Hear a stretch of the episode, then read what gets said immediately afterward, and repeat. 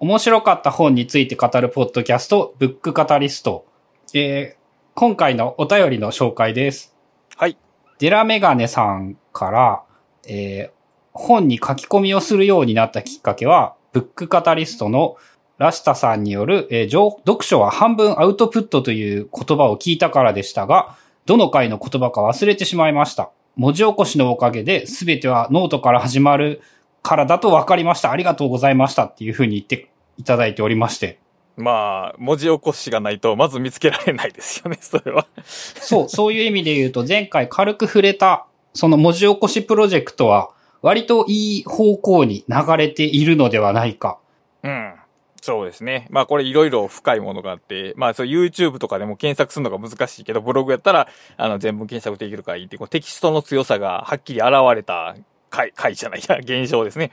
そうですね。まあ、そこら辺をうまいこと、その絡めつつ、まあ、それが見つけられる嬉しさみたいなのも、上手に活用していただけると、役に立つかもしれないですね。まあ、俺たちも、あの、どこで何話したか忘れてたりするんで、そういう時に、まあ、使えると便利かもっていうところですね。そうですね。まあ徐々に。まあだからこうやって回が増えていけばいくほどテキストで残しておく価値っていうのが高まってくる。2、3回しかな放送なかったら全部聞いたらいいわけですけど、もう57回ですから。まあ、まあ単無理なわけで純に57時間。うん、なのでやっぱテキストからあのサーチして見つけてくれるっていう。で、もっと行くとこう、まああの、チャット GPT さんに聞いたらこの回ですよって教えてくれるのがまあ一番いいんですけど、まあね、普通に検索できるだけでもだいぶ違いますね。まあそうですね。これは今後もいろいろやっていこうと思うので、えー皆様のご協力などなど期待したいと思います。一緒一緒に便利なやつを作れたらいいですね。そうですね。はい。ということで、えー今回は第57回、倉下さんの番で、えー人を賢くする道具とセカンドブレインをテーマに語りたいと思います。はい、よろしくお願いします。で、えーっと、前回、前回はアフタートークか。えっと、今回取り上げる本は、えーっと、人を賢くする道具、D.A. ノーマンさんの、ちくま学芸文庫から出てる本で、えーっと、文庫化されたんが2020年やったかな？結構最近なんですけど、本自体は1993かな？現状の方は1993年発売なんで、少し前の本なんですけども、僕が去年読んだ本の中では一番一番ビビッドな本やったんで、で、結構時間も経ちましたし、まあ今回改めて、まあ取り上げてみようという試みです。えーっと、現状が93年、日本語、日本語版が、えーっとね、1996年って書いてまして、で、だから、だいぶ経って、20年以上で前、で単純に。でも、それ、もう単純にそんだけ時間が経って、取りあ、の文庫化されるということは、もうそれ自身でもバリューがある。まあ、読む価値があるという一つのパラメータになるんですけど、まあ、確かに読む価値があって、で、まあ、読み物としての面白さも十分9大点なんですけど、あのー僕が、えー、長年興味を持っている、まあ、知的生産の技術というとちょっと狭く感じますけども、まあ、読み、書き考えるっていう、その人間の知的能力をいかに発揮させるのかという、まあ、テーマというかプロジェクトに深く関係するとともに、まあ、最近僕自分で自分が使うような、用の情報ツールを作ってるんですけど、まあ、そういうツールをどうデザインしていけばいいのか、どう組み立てていけばいいのかという観点でも、まあ、非常に、えー示唆の、示唆に富む本でしたね。これはちなみに倉下さんに勧められて、えー記録によると9月12日に買っていて、現在多分3章ぐらいまで読んだのかな。なるほど。で、えー大印象としてめっちゃ面白いんだけどすげえ難しくって整理するのが大変でなかなか読み進められない。なまさにそうですね。まあ一応、そういう本なんですけども、書誌情報だけ簡単にあっさらっておくと、えっ、と、現代が things that make us と、あの、簡単な単語でできてるんですけども、なかなか眼蓄の深いタイトルで、えっ、と、まあ、こと、ことが僕たちを作る。まあ、このことっていうのがまあ難しいんですけども、まあ、ここで言うと、えー人間が作ったものっていうことを多分指してると思うんですけど、だから人間が作ったものが、さらに僕たち人間を作っていくという現象をタイトルにして、で、副題が、えっ、と、Defending Human Attributes in the Age of the Machine と、まあ、機械時代において人間、人間というその性質や属性っていうのを、えっ、と、まあ、擁護していこう。っていうタイトルで、あの、いの、道具ってついてるんで、えっ、と、ノウハウ論かなとも思うんですけど、実際は結構人間論というか、人、人の性質っていう意味での人生とは何かっていうところを、えー機械と対比することで、えっ、と、明らかにしていくような本で、これが1993年に書かれているというのは、かなり、えっ、と、先進的な見方が提供されていたんではないかなと思います。シングスをことっていう風に言われてたんですけど、どっちかっていうと、イメージとしてはオブジェクト、ものなんじゃないかと思うんですけど。ああ、えっ、とね、ああ、そうか。事物ということやね。ああ、それなら OK です。は。い。うん そうだよね。だから、本編の中でアーティファクトっていう言葉が出てくるんだけど、まあ、その作られたものというような、えー印象でいいと思います。で、著者の DA ノーマンって方は認知科学者、認知工学者で、あの、誰のためのデザインという本でもかなり有名なんですけど、えっ、と、初期のアップルのヒューマンインターフェースガイドラインというのを、えっ、と、作るのに、関与された方らしく、で、つまり、現在使われている UI とか UX とかっていう概念の、まあ、現代のパソコンのその概念をかなり早い段階で固めた方で、で、まあ、おそらくこの分野に関わってる人やったら、まあ知らない人はいない類の人やと思います。多分、でその、はい。あれですね、アップルのヒューマンインターフェースガイドラインっていう話を聞く限りで言うと、い今に、のすべてにつながっているぐらいの、うん、も、もうそのデジタルツールのすべてを、この人が基本付けた、形作ったみたいなイメージがありますね。があると思います。どれぐらい重要な方で、で、これはだから、まあ、つまり、アップルってことだとデジタル製品ということで、で、片側にデジタル製品をどうデザインするか。で、もう片側にそれ、使う人がそこにいるという、この、機械だけでもなく人間だけでもなく、その人間の認知を踏まえた機械のデザインっていう、あの、方向性を示した方で、多分、今の僕たちのそのデザイン感でとったら、多分当たり前の話なんですよね。その、その機械じゃなくて人間が使いやすいようしよう、使いやすいようにしようっていうのは多分デザインの現場でも当たり前に言われてますけど、その当たり前をその道づけた人っていう、うんまあ印象がありますね。でだな、えーと知らんかったっすね。そのアップルのヒューマンインターフェースガイドラインに関わっていたっていうのは知らなかったです。僕もまあググって初めて知ったんですけど。あまあ、ともかくそれぐらいインパクトの大きい人で、で、あのーまあ、読み物として、えーまあ、面白いで一回読み終えて、まあ、取り上げようと思って、結構時間が経ってたんで、で、本、この本を取り上げようと思って決めた後に、まあ、恒例の読書メモをね、作り始めたんですよ。うん。で、僕大体、その、どんな本でも A4 の紙1枚に、えー、まあその本で重要なことをピックアップして、で、頭の中でこういうことを喋ろうっていう段取り付けして、まあ本番に挑むんですけど、一章ぐらいで、もう A41 枚が埋まってしまったんですね。で、っていうと、10枚ぐらいいる計算ですね、単純に。で、2枚目になった段階で、あ、これは、これは無理やと。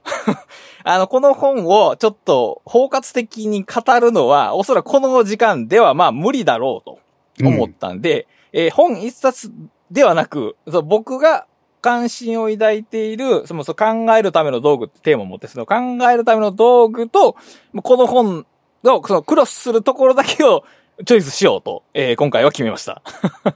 でああの、1回では終わらん系ってことですね、これもやろうと思ったら。で、あのーごりゅごさんがえシリーズものを始めはりましたけど、えーこれはシリーズものでやるんじゃなくて、えっ、と、この本僕、多分一年通してゆっくり読んでいこうと思うんで、えっ、と、読書ノートをうん。少しずつ取りながら、えー読み進めていこうと、えー思い直しております。なんか、一回、読書メモ取ったら、あ作ったらもうそれでいいっていう気持ちでしたけど、あの、取り出してから、大いに方針が間違ってるという気がついたんで、えー一つのプロジェクトにすることにしました。どのように進めていくのかはまだ決めてないんですけど、あの、画面見てる方はわかりますけど、 Scrapbox にそういう書き留めたメモを列挙していくか、なんか自分なりに読書メモを作って、えー PDF とかで共有するかはちょっと考えてないですけど、えー少しずつこの本を読み解いていくっていうプロジェクトを据えた上で、今回はとりあえず僕が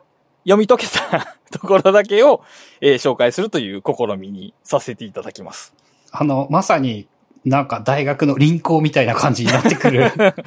うん、そうしないと、あの、ちょっと語りきれない本で、で、あの、ゴリフさんが言われたように、あの、面白いこと話が書いてあるんですけど、体系だってはいない。記述が体系だってなくて。うん、それはそうだったかもしれない。うん。なんか連想的な話がドーって広がっていって、あれ？元の話どこ行った？みたいなことが 結構起こってるんで、あの、腰を据えて、えっ、ー、と、まとめる必要がある本ですし、あの、僕の、その関心テーマに深く関わってる本なんで、それを、そのコストをかけるだけの価値があるかなと、今感じてるとこですね。大抵の本ってその、一冊、まあ、目次パッと見た後に中身パラパラと読み解きながらさっき言った栄養の紙にまとめていけるんですけど、そのまとめていけるのはなぜかっていうと、二つあって、一つはそのことに詳しくないから、特に書くことが思いつかないから、えー、簡単な記述にまとまるのと、もう一個は、ある程度詳しいから、その、チャンク化できる。うん、あるキーワードを書いておけば、その周辺のキーワードを思い出すことが期待できるということがあって、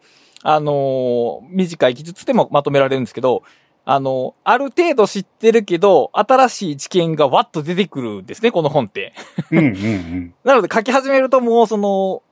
ネットワークが広がりすぎて、まとまりきれないという感じだったんで、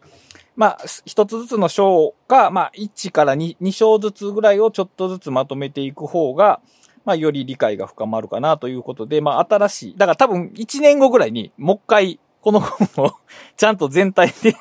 取り上げられたらなと思ってます。あ、いいですね。あの、2024年の第1回をそれにするっていう。で、そういう目標で、まあ、やっていけたらなというところで、まあ、一応今回はその全体をざっと、あの、軽く拾っていくのと、えっ、ー、と、そう考えるための道具っていう観点で、広、よりちょっと広げてみるっていう、まあ、二つのことをやってみようと思います。はい。で、章立てなんですけど、1から10章ありまして、うんと、全部読んでいくと長いんで、えっ、ー、と、概要を説明しながらいくと、第1章が人間中心のテクノロジーと。で、これが多分本書の一番強い問題意識なんですけど、えー、まあ、テクノロジー、ここで言うテクノロジーっていうのはその、コンピュータ技術だけじゃなくて、人類が、えー、積み上げてきた技術、相対を、えっ、ー、と、意味するんですけど、その技術っていうのが、人間の知的能力を助けてくれもするし、まあ、愚かにもしてしまうと。で、愚かにするのは、まあ問題だよねと著者は、まあ思ってると。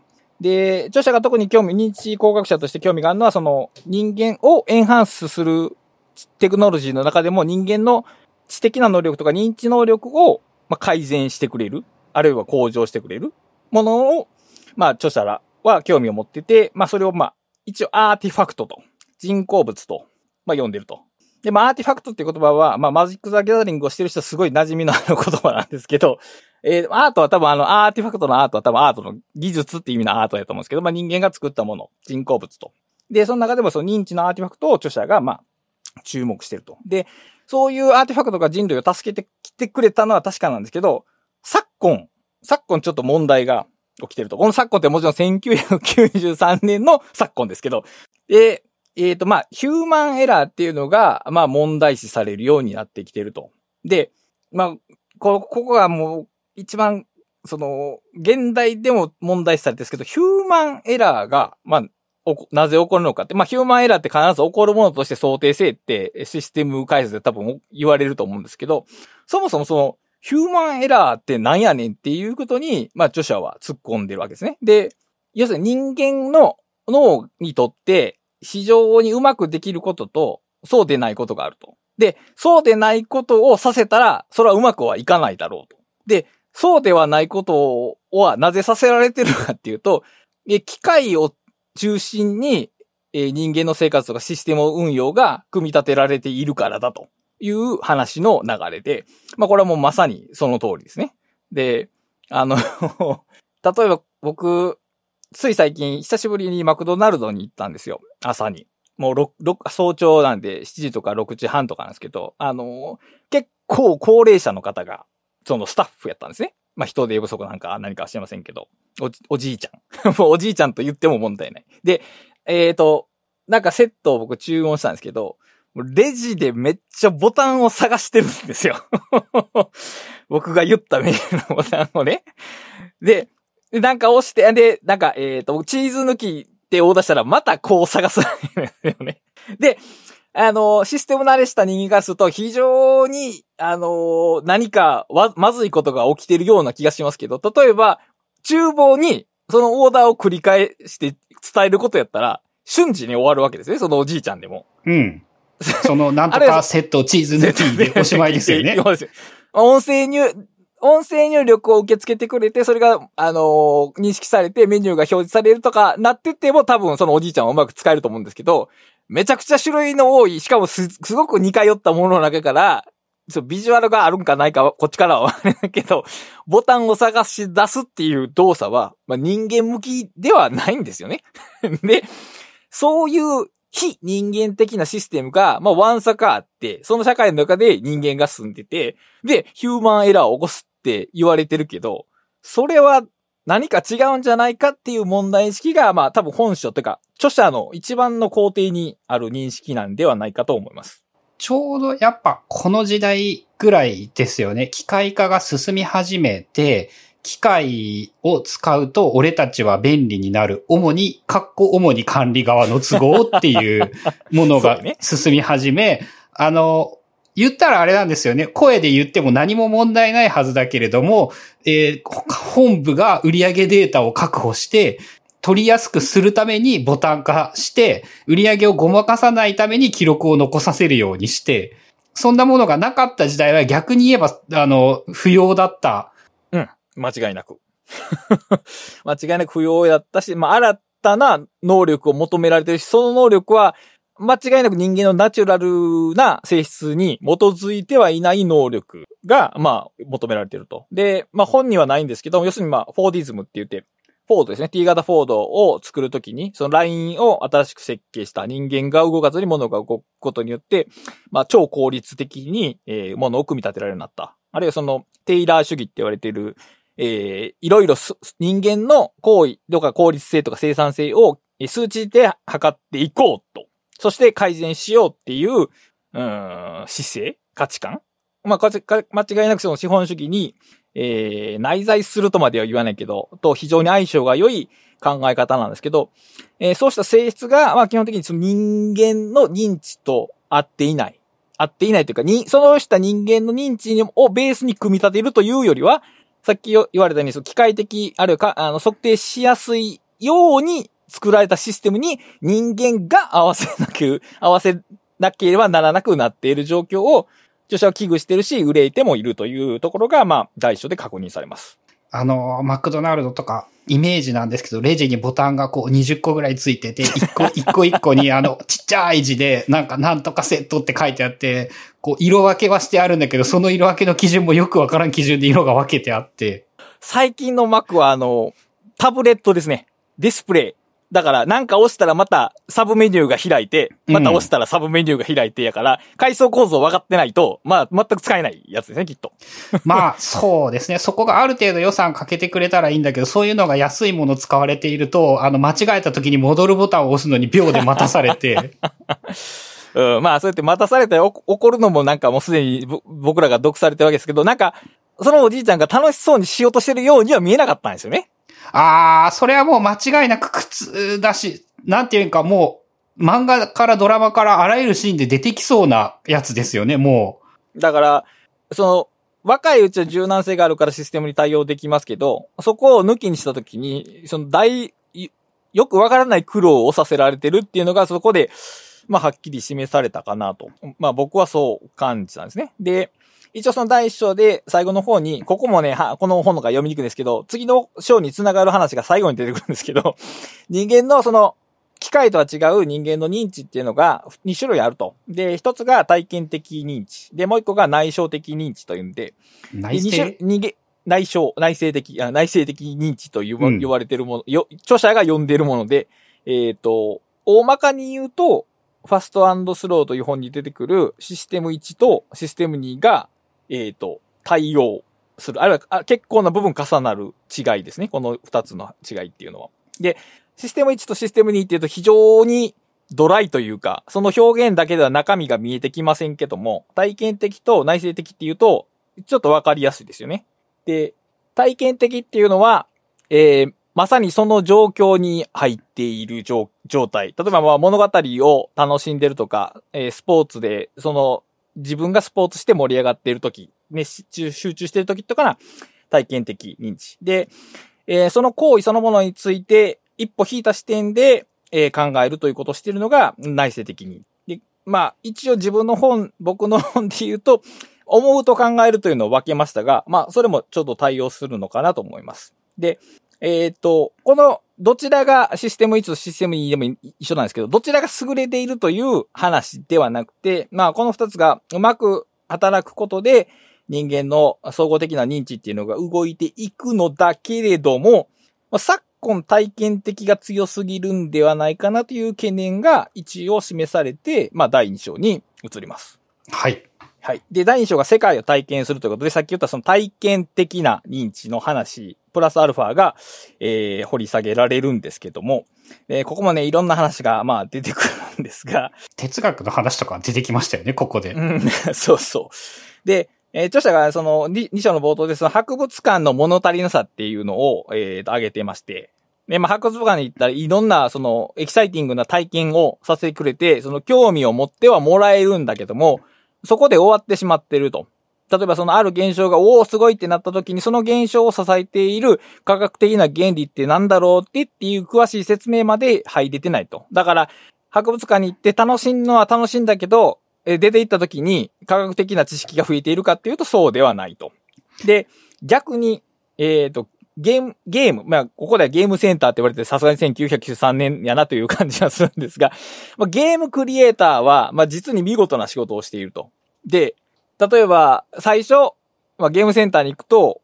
すべてのゲームは止まってるわけじゃなくて、必ずなんか画面が動いてるわけですね。その、デモ画面というのが。うん。で、ゲゲーム、それに興味を持ってゲームをプレイし始めると、まあ、よくできたゲームは最初、チュートリアルみたいなのがありまして、それで操作を徐々に覚えていくと。で、熟練したら難しいものがやっていくと。知らん間にすごいマスターになっていると。まあ、かなり時間軸を走るとそういう流れになってるんですね。だから、体験しているだけじゃなくて、体験にプラスアルファ、その人の技術の向上が段階的に設計されていると。で、著者が言うにはその博物館にはそのような、あー知識の、うん、知識を体験し組み立てていくデザインが、まあ、欠けているし、そうあった方が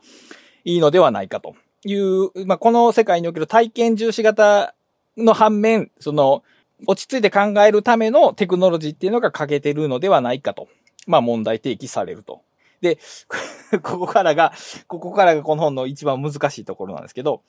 えっ、と、僕らのその、いわゆる頭の良さ、知性って呼ばれてるものは、まあ、さっき言った後者の方の、えっ、と、内省的な知性で、これ、内省的な推論には限界がないと著者は言うんですね。で、まあ、それはその通りなんですね。論理の輪っていうのは、えー、5ステップしたら終わるということはないんですね。論理の輪っていうのはいくらでも続けていける。ただし、人間の脳の短期記憶では、まあ無理やから、さっき言った認知のテクノロジーというものを、まあ使う必要があると。だから、えーっと、内省的な認知を支えるテクノロジーがあることで、僕たちは、その、内省的な推論をうまく使うことができる。で、それによって、例えば、えー計画をしたりとか、えー内容の良し悪しを見極めることができる。で、ぷ計画を立てたり、その内容を良し悪しを見極めるって、あの、情報が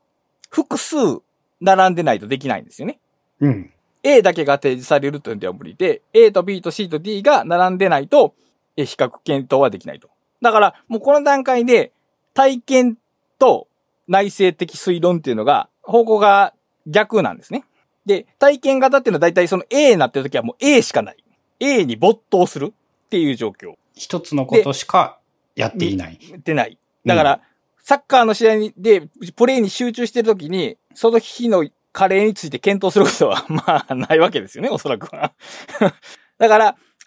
その二つをはうまく働かせると言っても、二つを同時にうまく働かせることはできないわけですね。片方を強く働かせたら、もう片方が確実に抑制されてしまうと。で、で、あのーその推論の面白いところなんですけど、その体験っていうのは、反応とも著者は言い換えてるんですけど、あの、刺激に対して起こるものなんですよね。で、例えば、人間、さっき僕の本で言うと、思うと考えるっていう言葉遣いを分けましたけど、あることについて思ってみようって思わないじゃないですか。考えてみようと思いますよね。思うっていうのは意思とは関係なく起こる反応的なものやと。逆に言うと、そうじゃない、考える方の注意っていうのは、意図的に対象を選ぶことができる。で、あの、前回？僕の前回で限りある時間の使い方という本で、ボトップ型、トップダウン型認知と、まあ、ボトムアップ型認知っていう、あのー、見分け方が出てきまして、こちょうどこれが全くそれに相当するなと。だから、対象を選べることはトップダウンなんですね。で、反応するのはボトムアップなんですよね。で、現状、圧倒的に強いのは、まあ、ボトムアップ型。で、えっ、ー、と、今、欠落しているのはトップダウン型と。で、なぜトップダウン型が優勢じゃないのか、劣勢なのか、ボトムアップ型認知が、えー、強いのかというと、これはもう、コンテンツにはまらせるためですよね、要するに。で、もっと言うと、消費を促すためですよね。うんうん。あの、ボトムアップ型は比較したりとか、検討したりとか、吟味するっていう頭が働くわけですよ。そうすると、まあこれは買わなくていいよっていう考えが浮かびやすいのはこっちなんですね。トップダウンの方。うん、トップダウンの方。で、うん、ボトムアップ型やと、歌欲しいっていう気持ちそのままに買うっていう行動が結びつくわけで。だから、資本主義っていうとちょっと言葉は強いですけど、その中では、そのテクノロジーって多分、ボトムアップ型認知が自然に強まっていく。ものすげえ簡単に言うと、えっ、ー、と、はい、売る側はたくさんのものを売りたいので、そのよく考えさせて売ろうとするのではなくって、はい、直感的に欲しいって思わせようと、めちゃめちゃ工夫がされていて、はい。多くのものが、その、よく考えてから買いましょうねっていう 売り方をしておらず、うわ、これ欲しい、買おうって思わせるように、その、あらゆる仕組みがそうなってきている。そうですね。で、そこの買い物レベルはまだいいんですけど、もう一個メタになると、じゃあ、ボトムが、ボトムアップ型とトップガウン型のメディアをどちらを好みますかというのもトップダウンでないと選べないんですね。メディアっていうと、例えばその、どのアニメを見るとか。見るとか、まあ、あるいはツイッターをよく見るとか、あるいは本を読むとか、まあ、何でもいいんですけど、だから、さっきの話は、ツイッターの中での反応でしたけど、じゃあ、そう、ツイッターというメディアをどう使うのかっていうのも、結局トップダウンなわけですね。だから、僕らが、もしボトムアップしかなかったら、ボトムアップから抜けら、抜け出せないんですね。ボ、ボトムアップ的環境にいることそのものが選択、非選択的で、既定になデフ、デファクト、デファクト、デファクトスタンダードになってしまって、僕らはトップダウンに抜け出ることができない。だから、トップダウンがあるだけで一つメタに立てますし、選べますけど、そこが一つもないと、ずっと同じ状態、しかもまあ要するに資本主義的広告状態に、まあ、留められてしまうと。だから、1993年よりも、はるかに、2023年の方が、はるかにこの著者が指摘している問題は、より深刻さを増してるなと。なんか、この時代はまだちょっとそのパソコンがうまく使えへんぐらいの話でしたけど、多分、その、ライフスタイルそのものにこの問題は影響、まあ、そら、そうですよね。スポ、スマートフォンって、日常的にずっと触ってるますからね。その、昔は、そのパソコン使う時間だけの話でしたけど、これは、今現代では、人生をどう生きるかという問題に、まあ、深く関わっているこの二つのモードをどちらを選ぶかっていうところが、まあ、結構早めの段階で指摘されてたと。社会の仕組みとしても、あらゆるものが、そのトップダウンではなく、ボトムアップで、その作られるというか、そういう体験をするものばかりになっているし、まあ、例えばスマートフォンという道具が、そういう、えー、トップダウン的な使い方ではなく、ボトムアップ的な使い方を、を誘発する道具。うん。になってる気がしますね。特に、あの、スマートフォン、まあ、特に iPhone はそうですけど、アプリというものの外に出られないじゃないですか。うん。ああれ、あれはだから、かなり主体性を奪われている体験やなと、最近は思いますね。も、もともとはあれですよね。その一個のことしかやらないからシンプルでいいだったはずですよね。確かに。確かに。でも結局、どんなアプリがあるのかとかっていうものも、もうすでにある選択の幅の中でしか決められてないまませんし、しかも僕の体験で言うと、大抵ツイッターとかで見つけたアプリを使うという感じで、もうもはやトップダウンで何かを 探して比較してっていうことが、かなり少なくなってるし、そういうことしにくいですよね、iPhone やと。例えば、Mac やとそのアプリの画面、アプリのページを何ページか開いておいて、どれがいいか選ぶってやりやすいですけど、iPhone やと致命的にやりにくいんで、だからもう指名された情報を受け入れるか受け入れないかぐらいの選択肢しかない。だから、小さい画面って結構危ない、危ないというか良くない気がしますね。このトップダウンを働かせてるという意味では、割かし選択肢を狭めていく、いるツールなんじゃないかなという気がします。そうか、その画面が小さいということ自体が、その熱中させるものなので、ボトムアップ型的なものを作用させようとする。うん。だからぴったりなんですね。広告と iPhone って多分恐ろしく相性が いいんでしょうね、きっと。そうか、検索とあの広告がおそらく20、20、2010年代に検索と広告がすごく相性が良かったけれども、うんうんうん、実はその、さらに言うと小さい画面がすごく相性がいいものなのかもしれない。うん。ますますその中に閉じ込めていくって、あいそのスマートフォンを問題視する声っていうのはいろいろ上がってますけど、それはある種、その、ラッダイト的なものもあるでしょうけど、認知的にも支援、支持される話であるとも思いますね、きっと。まあそうっすよね。物理的に、あの、このちっちゃい画面だけを集中して見続けているのと、40インチクラスのそのテレビと画面を見ているのと、物理的に見てる範囲が全然違いますもんね。うん。ということは、おそらく脳の働きもそこで変わっていくだろうというような話が、まあ、この本の中からでも推測されるんですが、まあ、一応話を先進めると、まあ、さっき言った人間の脳にはそのモードがあると。で、一応、二項対立で二つに分類されてますけど、著者はそこまで単純な話ではないけど、この本では一応その分かりやすいように二つに分類してると。で、え求められる心のモードが、えっ、と、内省的なものにもかかわらず、ツールが体験的なものを、えー、エンハンスするんであれば、良くないことが起こるだろうし、まあその逆もあると。だから、モードとツールのあり方っていうのを合致させるデザインっていうのが良いんだろうという話が半分で、で、もう次、後半半分がまた別の話、2章の半分が 別の話なんですけど、で、えー、モードが2種類あるように、人間の学習にも種類があって、それを大きく、まあ、3パターンあると。で、1個が蓄積。これも英語でなんて書いてるんかわからないですけど、もう単純に増やすことや。例えば、英単語を1000個知ってますと。新しい1001個目を覚えますっていうのが、蓄積の型の学習と。で、足していく感じ。ひたすら。そうですね。で、初期の頃は、あこの作業も難しいんですけど、一回確立されると、あとは非常に簡単になっていくと。で、プログラミングで言うと、その、アペンドっていうのを使うと配列に要素を付け足せるんですけど、あの、存在しない配列にはアペンドできないんで、最初に配列を宣言する必要があると。その宣言に、まあ結構人間は苦労するけど、一回それができたらもうあとは同じようにアペンドしていくだけで、つまり同じ心の処理方式で物事を増やしていく。英単語を覚えるっていうことを一回確立したら、あと英単語を増やしていくのは、まあ事務作業とは言いませんけども、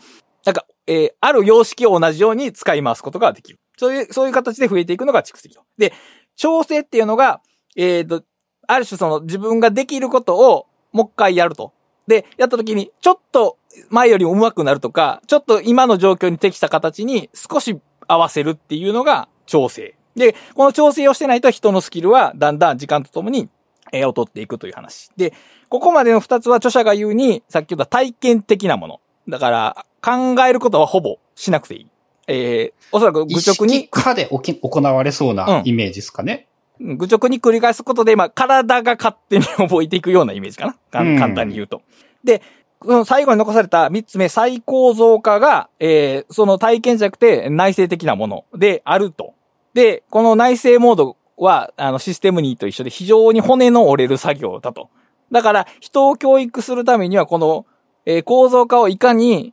えー、補助するかが大切だと、著者は書いてるんですけど、再構造化って何かってあんまり説明してないんですよ。うん、言いたいことは多分わかるんですけど、この再構、再、まあ、リストラクチャリングかな？英語にすると。が、えー、ど、具体的にどのようなものを指しているのかは、結構アバウトに通り過ぎられてるんで、ここはちょっと読者がちゃんと考えなければならないと思うんですけども、例えば、今僕がやってることは、これ最高像かと思うんですよ。つまり本の内容を読んで、その本の内容を、えー、ゴリゴさんに説明するために、別、一つのリニアな構造に変換してるわけですよね、今これ。うまくできてるかどうか別として。文章で書いてあったものを一回分解して、その、か、えーアウトライン的に並べ替えたり、そのはい強弱をつけたりして、えー必要なところだけを話すようにする。いう、っていうような、これはかなり認知的な エネルギーを使ってやってるわけですけど、これは、おそらくこういうことが著者が言う再構造化やと、おあの、正解かどうかわからないですけど、思います。だから、この3段階目の学習が、あの、い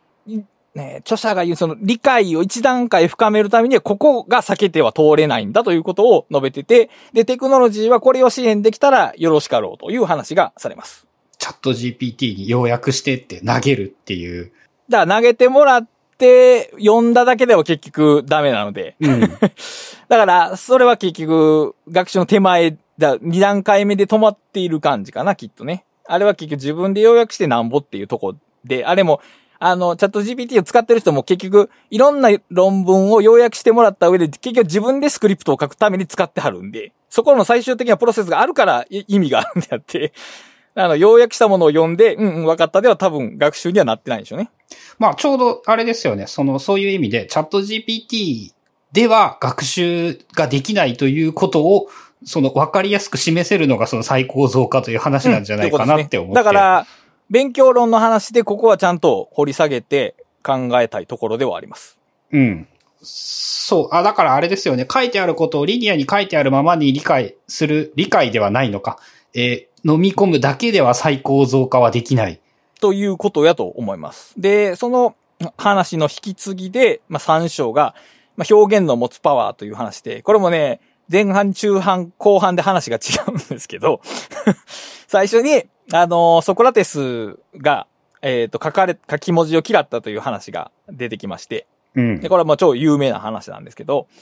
な、なぜソクラテスがそれを嫌ったかというと、その、彼が大好きな、えー、問答ができないからと。質問して答えを受けて、質問を返してもう答えを受けてっていう、その、えー、やりとりができないから、えー、人が考える力を失うんではないかというような危惧をされてて。で、えー、例えばですけど、昔の本って、昔っていうのはその古代ギリシャじゃないですけど、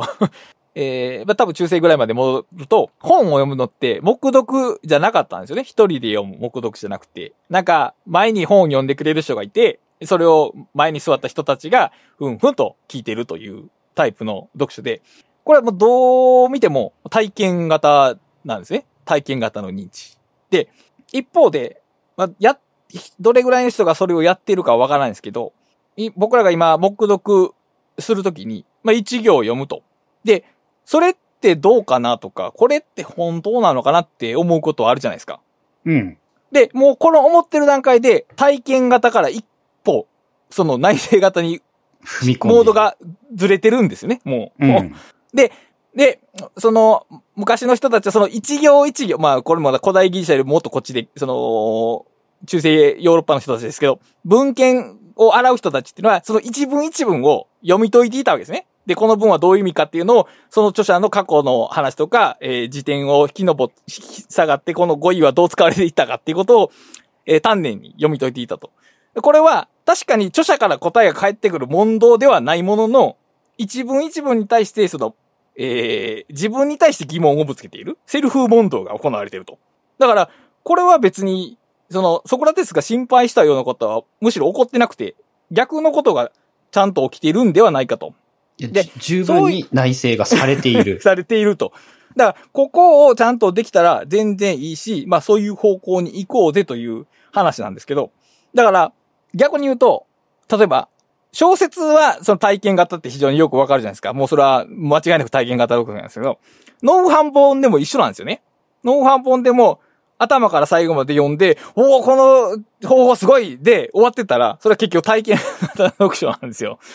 書かれてる情報が知識であろうが、ノウハウであろうが、つまりストーリーじゃなかろうが、結局それは体験型読書。情報を、えー受動的に受け取って、何かしらの反応とか感想を返す以上って終わってるのは体験型なんですね。だから、その本をより深く理解しようと思ったら、これ何回もこの、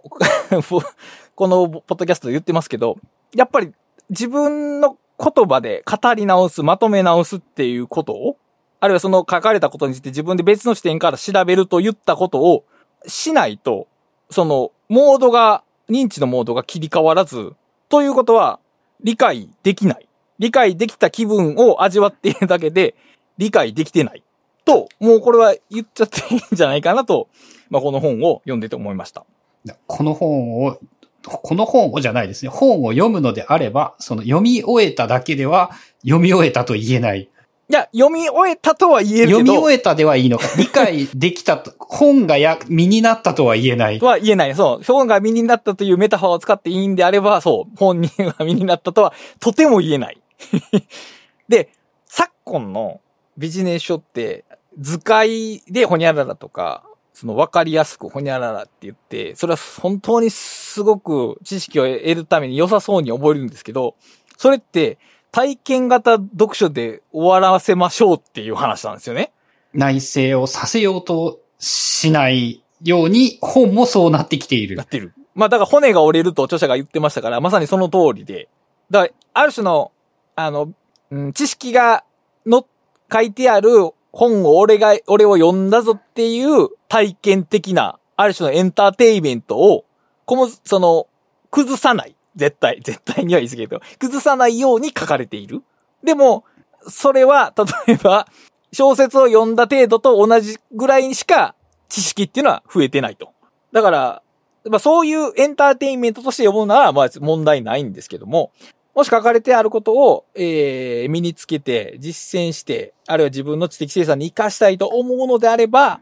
読みっぱではダメで、その、一回自分の中から外に出す、まあアウトプットですね。うんをしないと、脳がそのようにもう働いていない。だから、覚え、うん理解しようがない。その、その人が頭がいいとか悪いとかじゃなくて、脳のモードが体験になってたら、もうそれは体験で終わってしまう。そう心持ちとかの問題ですらなくて、その、モードの問題なんで、だから、初めて、こう、語ろう、自分の中中からそれについて語ろうとしたときに、初めて理解っていう門が開く。それまではずっと閉じてるってことですね。あの、3種類の学習の話で言うと、読んだ段階で蓄積はできているみたいなイメージなんですかね、おそらくその知識は、あだから特に知ってることやったら、つまりさっき言った配列が宣言されてることやったら多分簡単な蓄積ができるでしょうね。あー、そっか。配列が、適切な配列が作られていない、その構造化がされていなければ、蓄積すら難しいす。らお難しいと思う、きっと。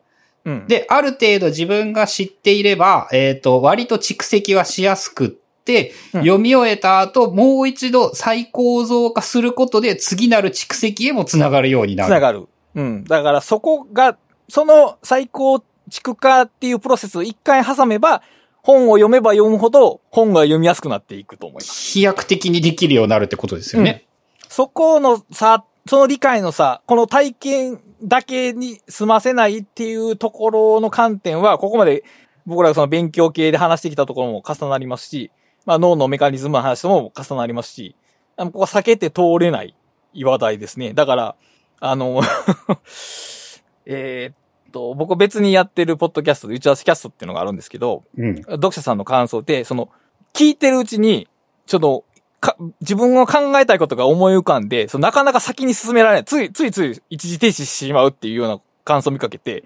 それは僕非常に嬉しい感想だったんですけど、それ、あい、それ聞いてる人に、その体験から抜け出て、その相相手に内省を促しているまあコンテンツになっているんだろうし、まあ、できればこのポッドキャストもそのようになってほしいなと。だから、その面白い本について語られたのを聞く体験から、その、そう語られたことって何だろうっていうことをもう一段自分の言葉で、あるいは自分の文脈に落とし直して表現してもらえたら、えーこうやって本を紹介している、まあ価値があるなという感じです。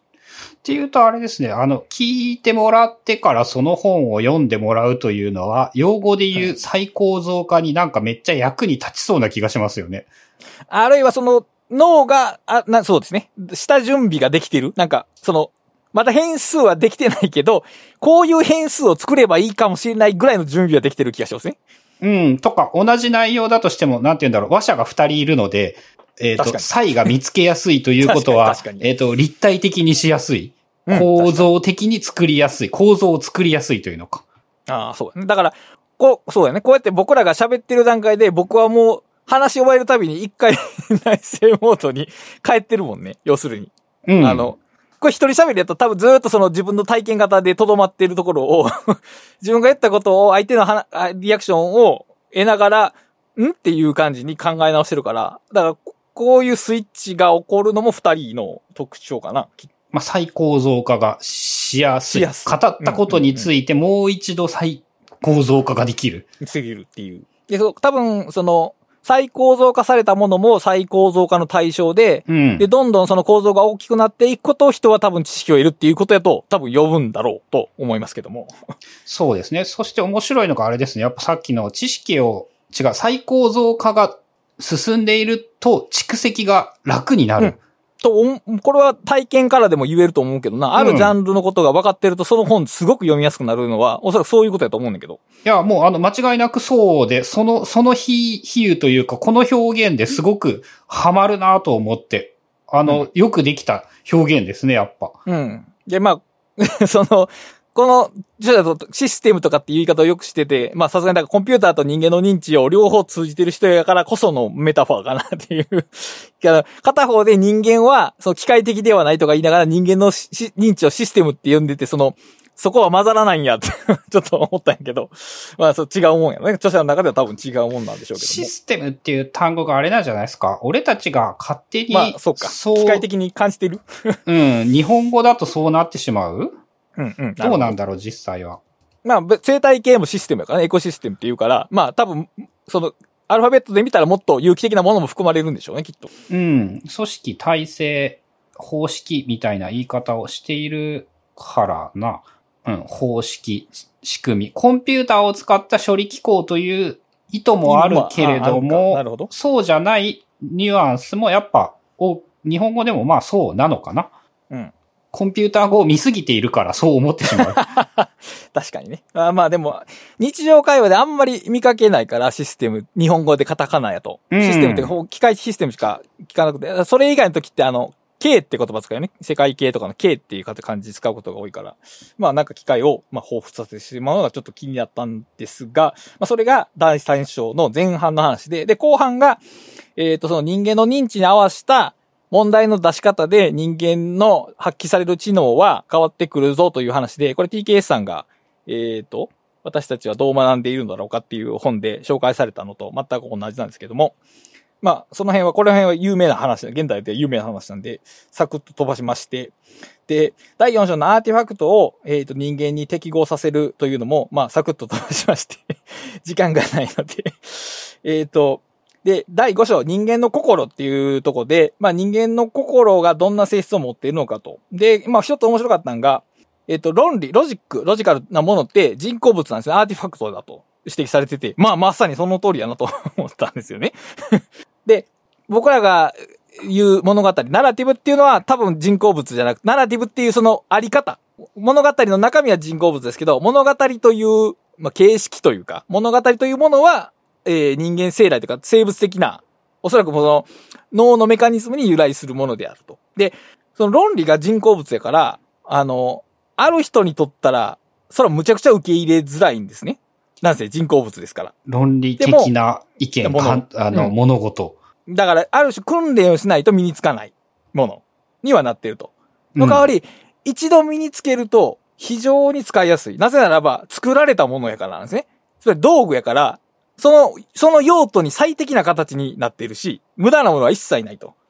論理は道具か。確かに、それはすごいな。うん、だから、論、論、その、著者は認知のアーティファクトという言い方したときに、その、物的なものと情報的なものを二つを分類して、物的なものっていうのがその、まあ、ペンとかですね。ノートとか。で、えー認知的なものという、情報的なものっていうのが、この、えーっと、まあ、足し算とかもそうですし、えーこのロジック、ロジカル三段論法とかもそうですし、推論とかもそうでしょうけど、そのようなものも総合して認知のアーティファクトといって、で、一番わかりやすい、その、見、見やすいというか僕らがしわかりやすいのが、まあ、論理というものと。で、論理は道具やから使いこなせれば、習熟して使いこなせれば、すごい使えるけど、まあそうじゃない人は訓練がしないと使えない。だから、あの、日本語とかを覚えるのにも、幼少期の時間を使うのと同じで、やっぱり論理も、はい、論理です、使いましょうっていうわけには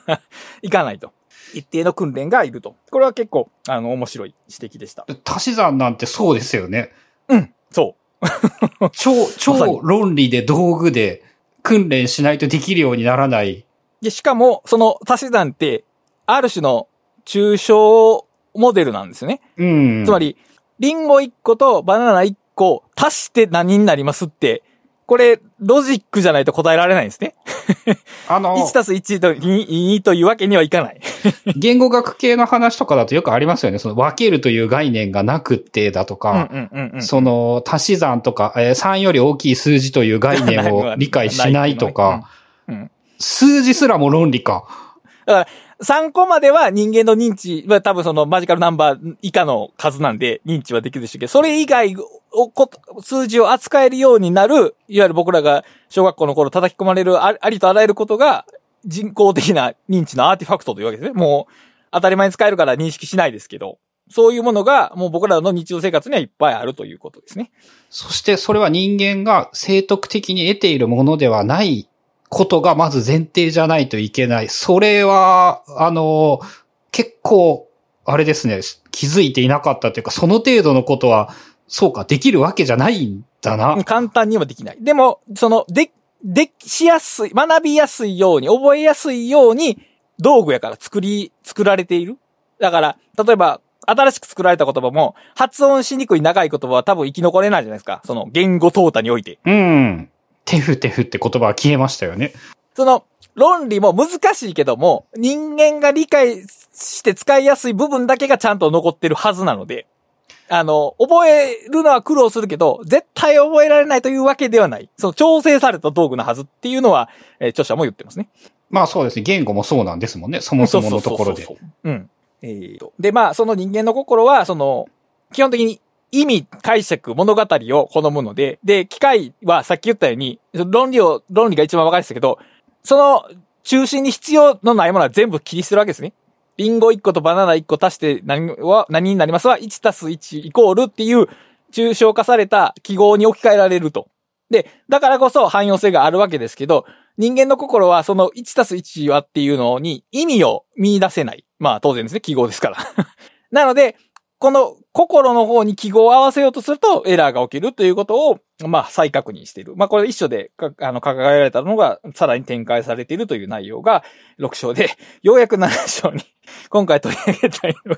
あ、やっと、やっと本本番が来た。いや、もうなんかだいぶ後半なんですけど、えー、何章が、おあの、僕の興味の範囲で一番面白かったんですけど、物にはそれが収まるべき場所があるっていう章題なんですけど、これ、ウートン特許机という、その、昔、か、すごい昔に作られた、その、か発明品のキャッチコピーやったらしいんですよ。で、7章やから多分ゴリゴさんまだここ読んでないと思うん読んですけど。でない。あの、えっ、とね、き仏壇とかでその開き戸ってあるじゃないですか。こう、ガバーって開くの。閉じて。あーあの、化粧、昔の化粧箱とかも、ひこう、なんか初め閉じてるけど、開いたら左右にこう、横に 広がって、そこに収納があるみたいな、そういう机？机って収納机？観音開きをしたら、そうそうそうそう。こう、初め閉じててなんもないんだけど、観音開きをしたらその内側に、ああ、引き出しがいっわかったわかったわかった。はいはい。あのー、まあ、タンスみたいなのもそんなイメージのやつはありますね。そうそうそう。うん。で、その、ウートン特許の机っていうのは、その、引き出しが、その全部、全部全部開いたら、100個ある。引き出しが100個ついてる引き出しらしく、で、この物にはそれが収まるべき場所があるっていうのは、つまり、えー、その、じょ資料とか、えー、名刺とかカードを、その、うん、グループごとに、一個一個場所を割り当てたら、必ず収納できますよという、まあ、力技収納なんですよ。まあ、キャッチコピーとして、その、たくさんあることがいかに素晴らしいかを言いたいやつですよね、これは。あの、多分、普段よく使う2、3個覚えてても、ごくたまにしか使わないようなものが、その100個のうちのどこに置かれていたかのかを覚える能力を人間に求めること自体が、まあ、間違ってるわけですね、要するに。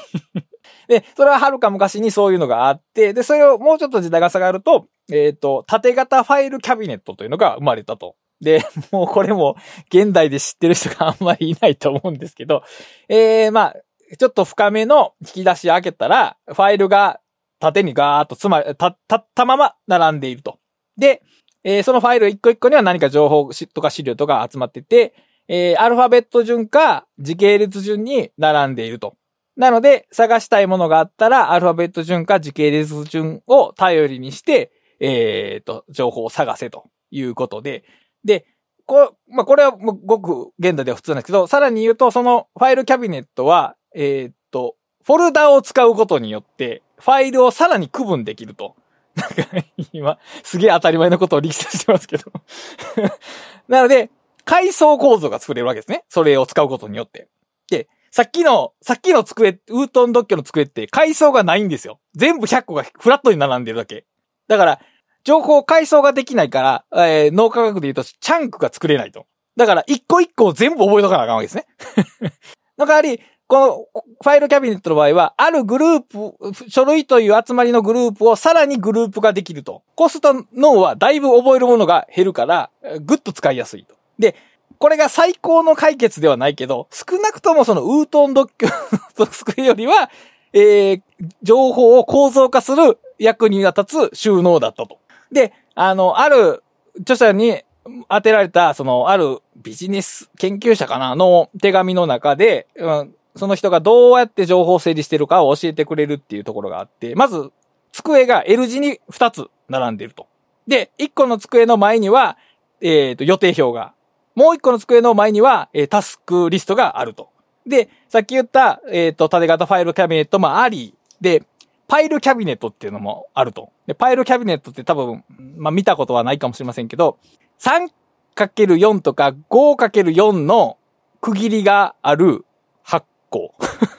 まあ、あの、引き出しがいっぱいあるやつみたいなイメージですよね。引き出さないのか。あの、穴があるっていうのか。すごい細かく区切られた三段ボックスをイメージしてください。カラーボックスの狭いやつ。せうん、それが、まあ、3×4 ぐらいでその穴が開いてて、まあ、だから、え、書類をパッと横に入れられるだけの空間があるのが、まあ、パイルキャビネットで。で、その人はその、えっ、と、縦型ファイルキャビネットもあるけど、そのパイルキャビネットも使ってるし、ホワイトボードもあるし、本棚もあるしっていう風に、えー、いろいろ分けてて、その情報の、えー、用途とか、役割に合わせて置く場所を変えてると。うん。で縦型ファイルキャビネットは、えっ、と、普段は参照しないけど、まあ置いとかなあかんものが並んでる。で、パイルキャビネットは机の近くにあって、今動いているアクティブなものを置いておく場所と。で、このように分けることで、脳は少なくとも全部のことを覚える必要はなくて、あれ、あの情報についてはこの棚にあるし、しかも、それがアクティブなものやったら、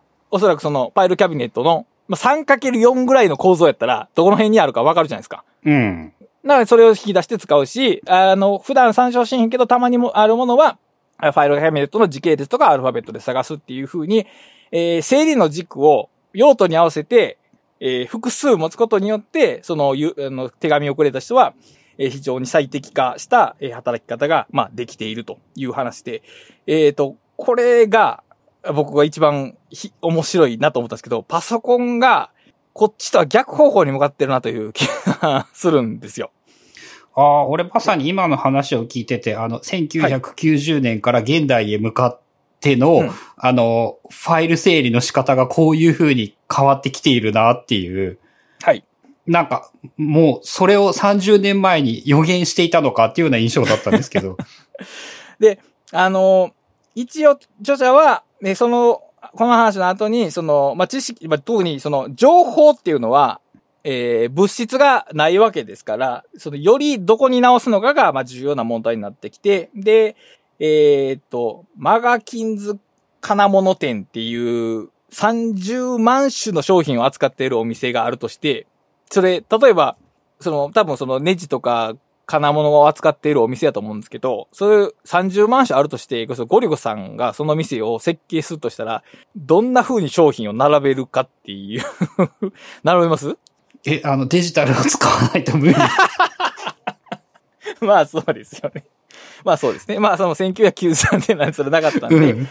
あの、例えば、えー、物をたくさん並べるっていうので、あの、まあ、辞書っていうのはアルファベット順に並んでると。うん。しかし、その金物店でアルファベット順に並んでても 見つけられるわけがないですよね。で、そこではその、えっ、と、目的別によって、しかもそれが階層別に区別されてると。だからこの辺の売り場には多分、えー、撃つ、撃つもの、撃たれるもの、区域とかがあって、その隣には多分締めるものみたいなのがあってっていうふうに、その用途別に分けられて、えー、で、ししかもその、それぞれの売り場で、その用途について詳しい人がいると。うん。だから、自分がやりたいことをはっきりしてて、その売り場に行けば目的のものはまず見つかるだろうというものになっていると。で、この著者は別にこれをつく、このやり方を真似しなさいって話じゃなくて、この目的別っていうことの重要性を説いてるんですね、ここで。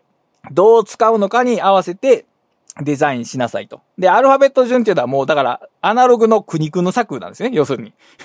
成立させるための。うん。で、まあ、ゴリスさんが言われたように、まさにそのデジタルであれば、えー名前でもき検索できるし、えっ、と、例えば用、その、よデジタル情報に用途っていうタグがあれば、その用途に合わせて検索も、まあ、できると。だから、えー、著者この段階で、えっ、と、デジタルで検索できるようにせよと、まあ、申してるわけですね。で、まあ、これはもうさすがに、あの、先見の明があるなと思ってて、で、最後にその、ナビゲーションのメタファーっていうのがあって、そういう、だから物を探すときって、まあ、なんかそのナビゲーションという言葉がよく使われるらしいんですね。まあそう、確かに、まあナビゲーションって言われるかなと。で、うんナビゲーションが難しいっていうことをナビゲーションの問題と言うらしいんですけど、著者が言うにはそのナビゲーションの問題という言い方時点が、えー、問題認識を誤らせていると。なぜならば、あん、あナビゲーションっていうのはその目的地を見つけてそこに向かっての道順を探していく行為ですよね、基本的には。うん。でも、僕らの脳は、そんな風にはなってないだろうと言うんですね。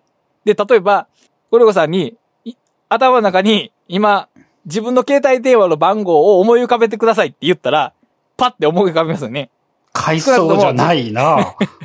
少なくとも、えーっと、まず自分の電話番号フォルダを開けてとかではないですよね。だから、このように働くのが、えー一番脳の動きに最適なものだとおっしゃるわけですね。で、これはね、もう本当に使ってて思うんですけど、スクラップボックスがまさにそれをするんですね。探したいものの言葉をいくつか打ち込むと、もうそれが見つかるんですよ。もう、あの、道順とか階層とかは全く無視。その、欲しているものの言葉を記述するだけで見つかる。で、著者はその、記述によるナビゲーションこそが、あの、特にデジタル的なものの回になるっていうことを、1993年に書いてまして。で、まあ今、現代はもうそれが当たり前とは言いませんけど、もうより、ナチュラル。なんかスポットライトもそれに近いですね。だから、あ Mac のスポットライトもそれに近いですけど、記述によってそれを見つける。多分そのチャット GPT もその、それの流れに組むかなと思うんですけど、人間が、えー思ったことを言う。じゃあ答えがそのまま返ってくるっていうのが多分最高の形で、まあ、ようやく現代がここにたどり着きつつあるのかなと。だから、まあ、彼の、彼のその人間理解とコンピューターの関係をどうデザインするのかっていう、その知見というか予予感っていうのは、ものの見事にその方向に沿って進んできたなという感じですね。まあ、すべてがこれですよね。そのデジタルが辿ってきたところで言うと、その検索エンジンが Yahoo というディレクトリ型のものから、うん検索言語を記述すればいい Google 的なものに切り替わり、うん。で、多分この、それではまだストレートにいけないから、おそらく次に来るであろうことが、あの、書いたらそのまま答えを教えてくれる、そのチャット GPT みたいなものになろうとしている。っている、しつつあると。で、その目的別になっていることと、あと効率的で知的なエージェントが、さっき言ったその売り場の専門者がいいることが多分情報を見つける役割になるだろうと。で、情報の専知的なエージェントがいるっていうのはどういうことかっていうと、これこれこういうことをしたいんですけどって言った時に、ああ、これとこれが必要ですねとか、あるいは逆に、こういう用途をしようと思ってて、これを探してるんですけどって言ったら、あ、それじゃなくてこっちの方がいいですねって言ってくれる人のことだと思うんですけど、うん。そこまでデジタルが進めば、多分僕らと情報の関係はもう一段階変わってくるでしょうね、きっと。まあ、まさにそこに行く、まだそこには行けない。うんいけないけど、今のところその、これを探しています。はい、どうぞの段階で、そ、知的なエージェント感はまだないですけど、うん。でも、その、こっちが言ったことを解釈した上で、その用途に合わせて、文脈を理解して情報を返すまでいけば、初めてちゃんとしたコンピューター、っていうか、コン、人間とコンピューターを人間の認知に合わせた形で接続するインターフェースが出来上がるっていう言い方ができると思うんですけど、ようやくその段階に入ってきたかなと。だから、本当にさ、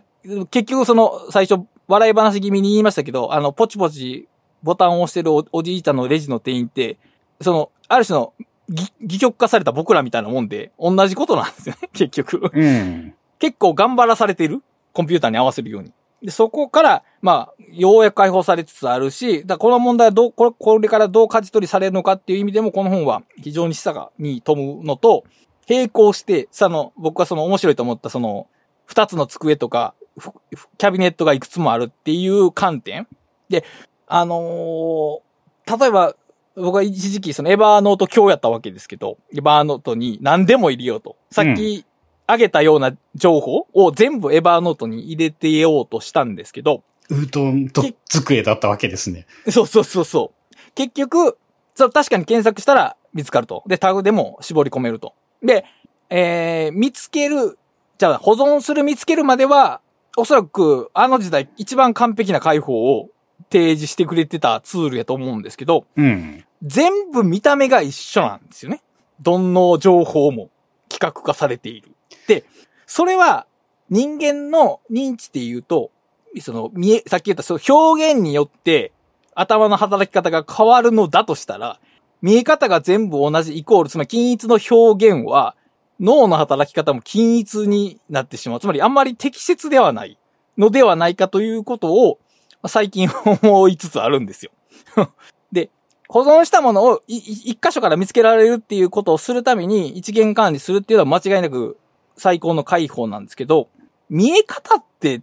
違った方がいいんじゃないかなと。で、例えば、えーアウトライナーはアウトライン操作するのが得意やけど、文、あれで文章を書くのはちょっとなっていう人が結構な数いるんですよね。うんで。それはもう間違いなく頭にドットがつ、バレットがついてるからなんですよね。うん。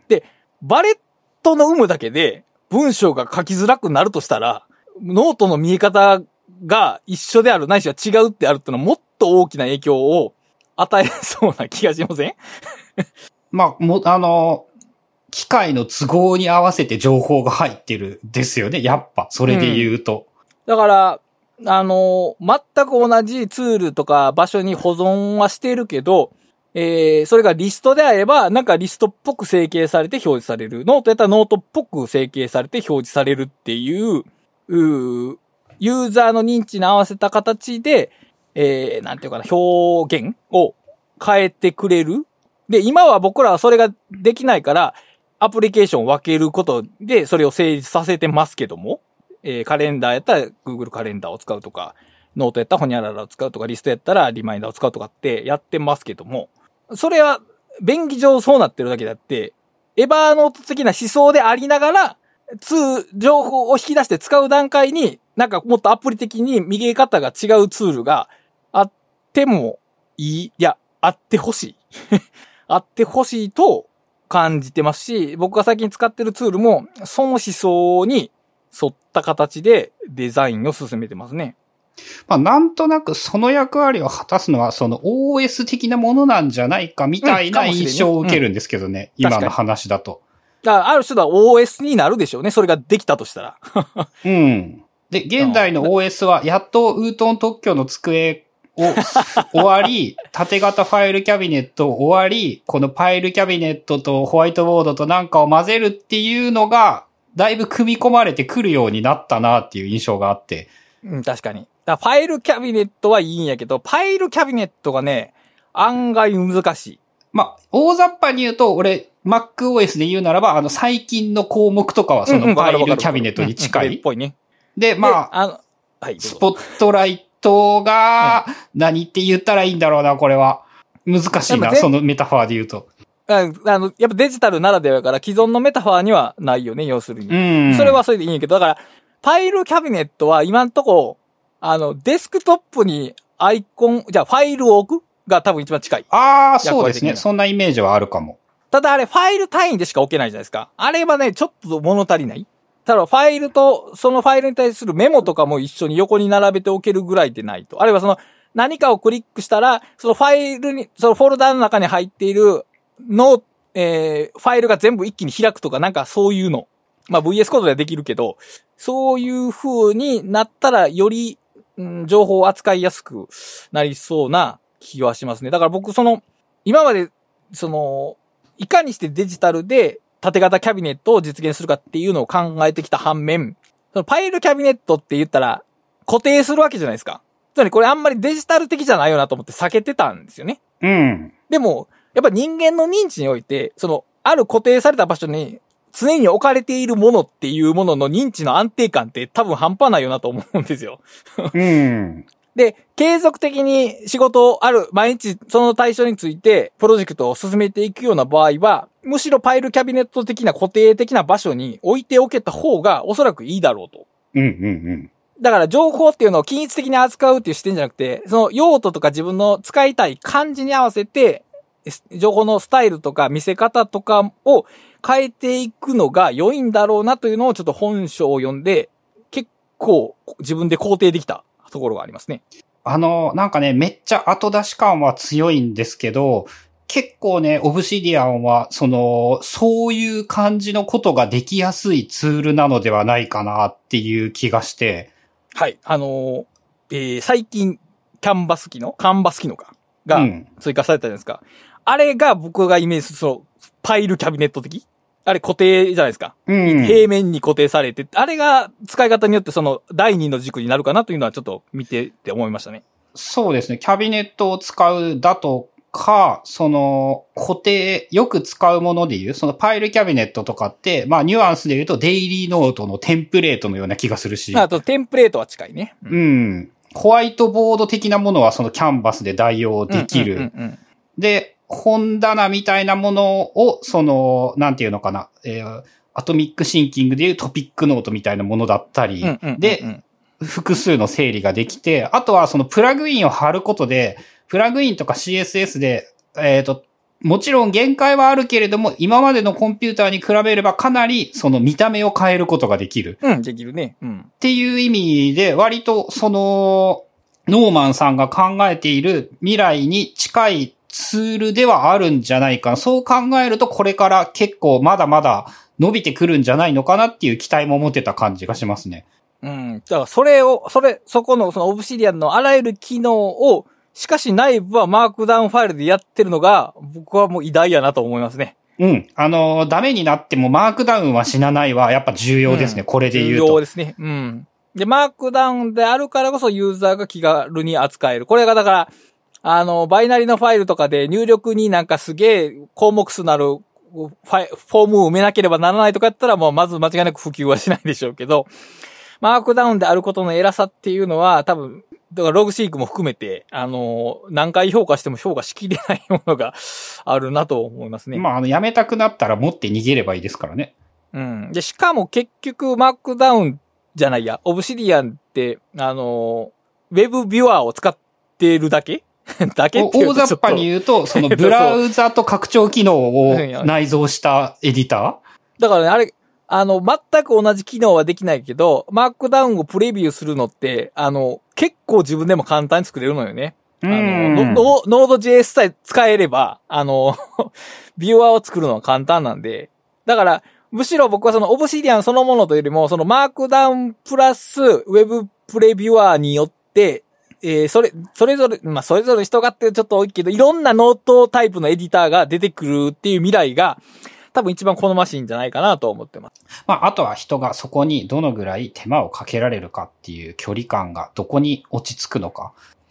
まあでも、これ結局、うーと、例えば、自分が、えー、自分の元に入ってくる雑多な情報をなくしたくないと、後で見つけたいっていうことのためにしかノートを使わない場合は、おそらくエバーノートが一番いい。うん。これはもう多分そう言っていいと思う、これは。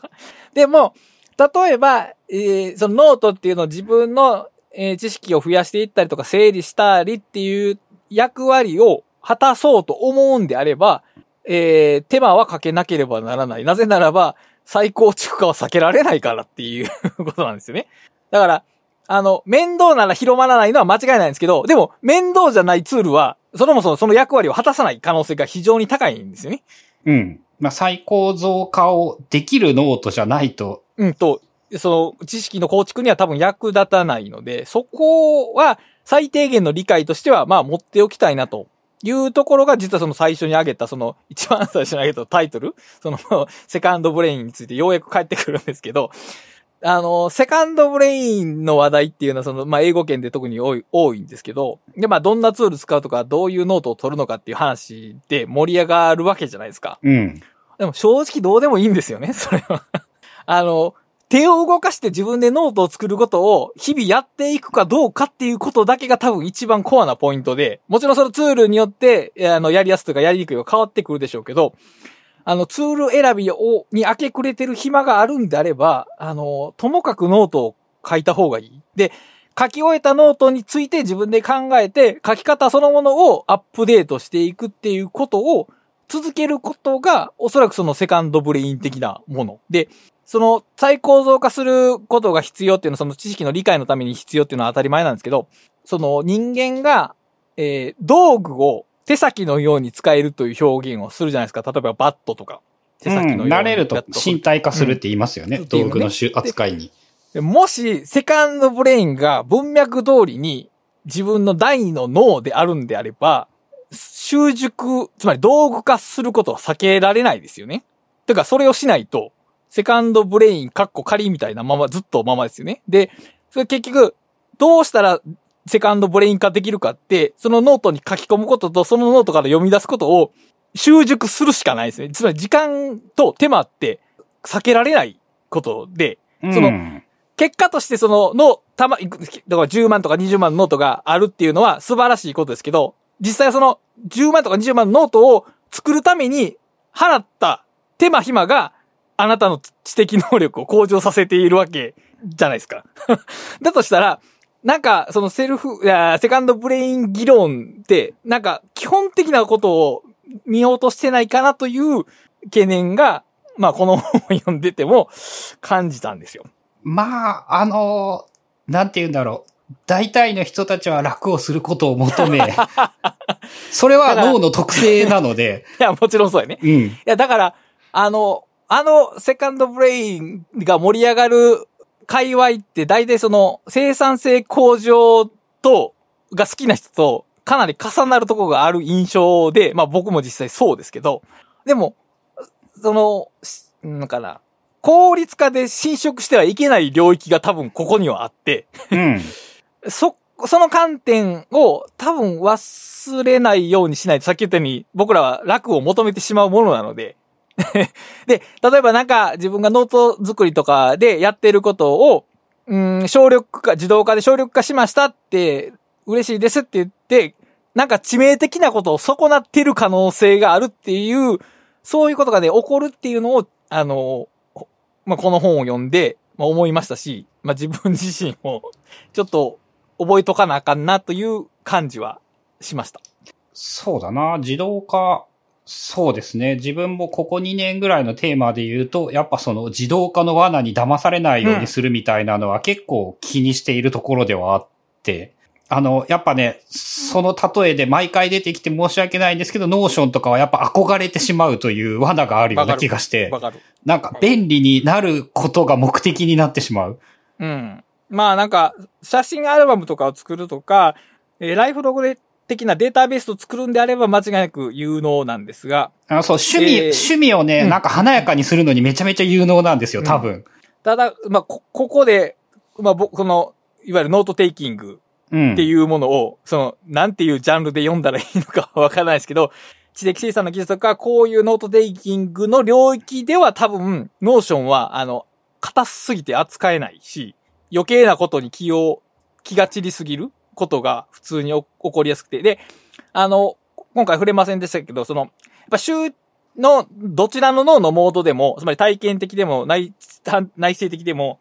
集中していることがまあ必要だと。で、気が散るものは、基本的に全部ダメだと。で、その気が散り方は、外側からの気が散り方もあるし、自分の内側から出てくる気が散り方もあると。心の声によって妨げられる気が散り方もあると。だから、えー、内省的な認知を盛り上げる、というか、えー、発揮させるためのツールは、基本的に静かでなければ、静かっていうのはつまり余計な情報が表示されない方がいいだろうと。そう考えたときに、ちょっとノーションは余計な情報が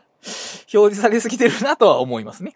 まあ、極論それだとあのオフラインじゃないとダメですからね。余計な情報をなくそうといや、でも思ったら。本当にそうで、うん。おそらくだポメラはそういうことだと思うけどな。ポメラが根強い人気があるのは。うん。その、あれですよね。す電源がつな、電波につながらないスマホにしないといけないっていうか。っていう感じ。でもスマホでもしかもアプリを入れとくとまずい。うん。その目に入1個しかアプリがないスマホにする。だからもう正直エディター、ボタンを押したらエディターが開くっていうスマートフォンは、それつまりポメラってことやから。まあそうですねそういう。Kindle のいいとことかもそれだからね。あ、まあ確かにそうだと思う。うん。だからその、お、思っている以上にその機械の、機械が表示する、僕らの目に入る情報と脳の働きっていうのが影響してるし、やっぱ集中とか、ああの、脳をシステムにを起動させるために、働かせるために、なんせこう、えー脳のその機能を自分で意識的に働かせることはできなくて、注意を向けることしかできないから、だから環境の方でうまいことを調整していって働かせやすくするということが、まあ有能で、その意味でやっぱり余計な情報が出てこないタイプの、まあ OCD もそうで、スクラップボックスもそうですけど、基本的にそのテキストしかないっていうところは、あのー必須とは言わんけど、備えといた方がいい。だからテキストエディターとかでも普通にいいと思うんですけどね。そういうノートテイキングの意味では。うん。俺はもうね、あの、なんて言うんだろう。一番におすすめするんであれば、え、Apple のメモ帳でいいんじゃないかって思っていて。なるほど。まあ、あの、Apple、Apple、Mac を使ってないとダメか。その話で言うと。確かに。うん。まあ、Mac を使っていると前提するならば、Mac と iPhone 使ってるならもうメモ帳で十分なんじゃないか。とりあえず入門としては。そうそう、入門としてそうで、なんか機能が不足感じた時に初めてその機能を担えるツールを探すぐらいの順番でいった方が、あの僕はいいかなと思いますね。なんか、あのすごい、まあ、本書で言うと、アーティファクトを、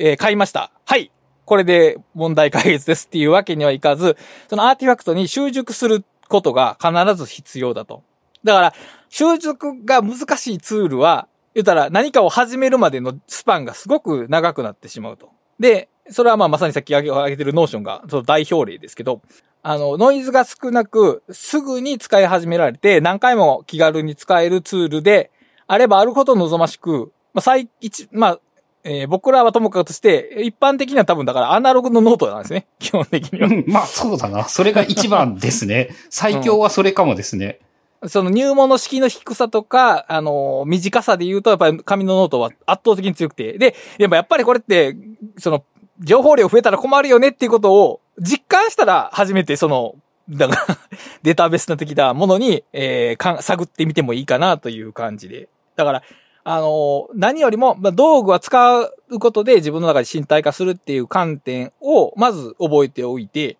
で、自分の読み書き、えー読んだものを外に出すという働きで最高増加が進む。この二つさえ押さえておけば、まあ、正直ツールはもう何でもいいなと。で、まあ、そうツール選びが楽しいのはわかりますが。まあ、それは趣味として大いに楽しむべきだと思いますよ。うん。でもそこは、その、そういうのが重要だと分かった上でやるのと、何か、そのツールさえ、最高のツールさえ手に入れば問題は全て解決するんだと思って探すのではやっぱり違いがあるので、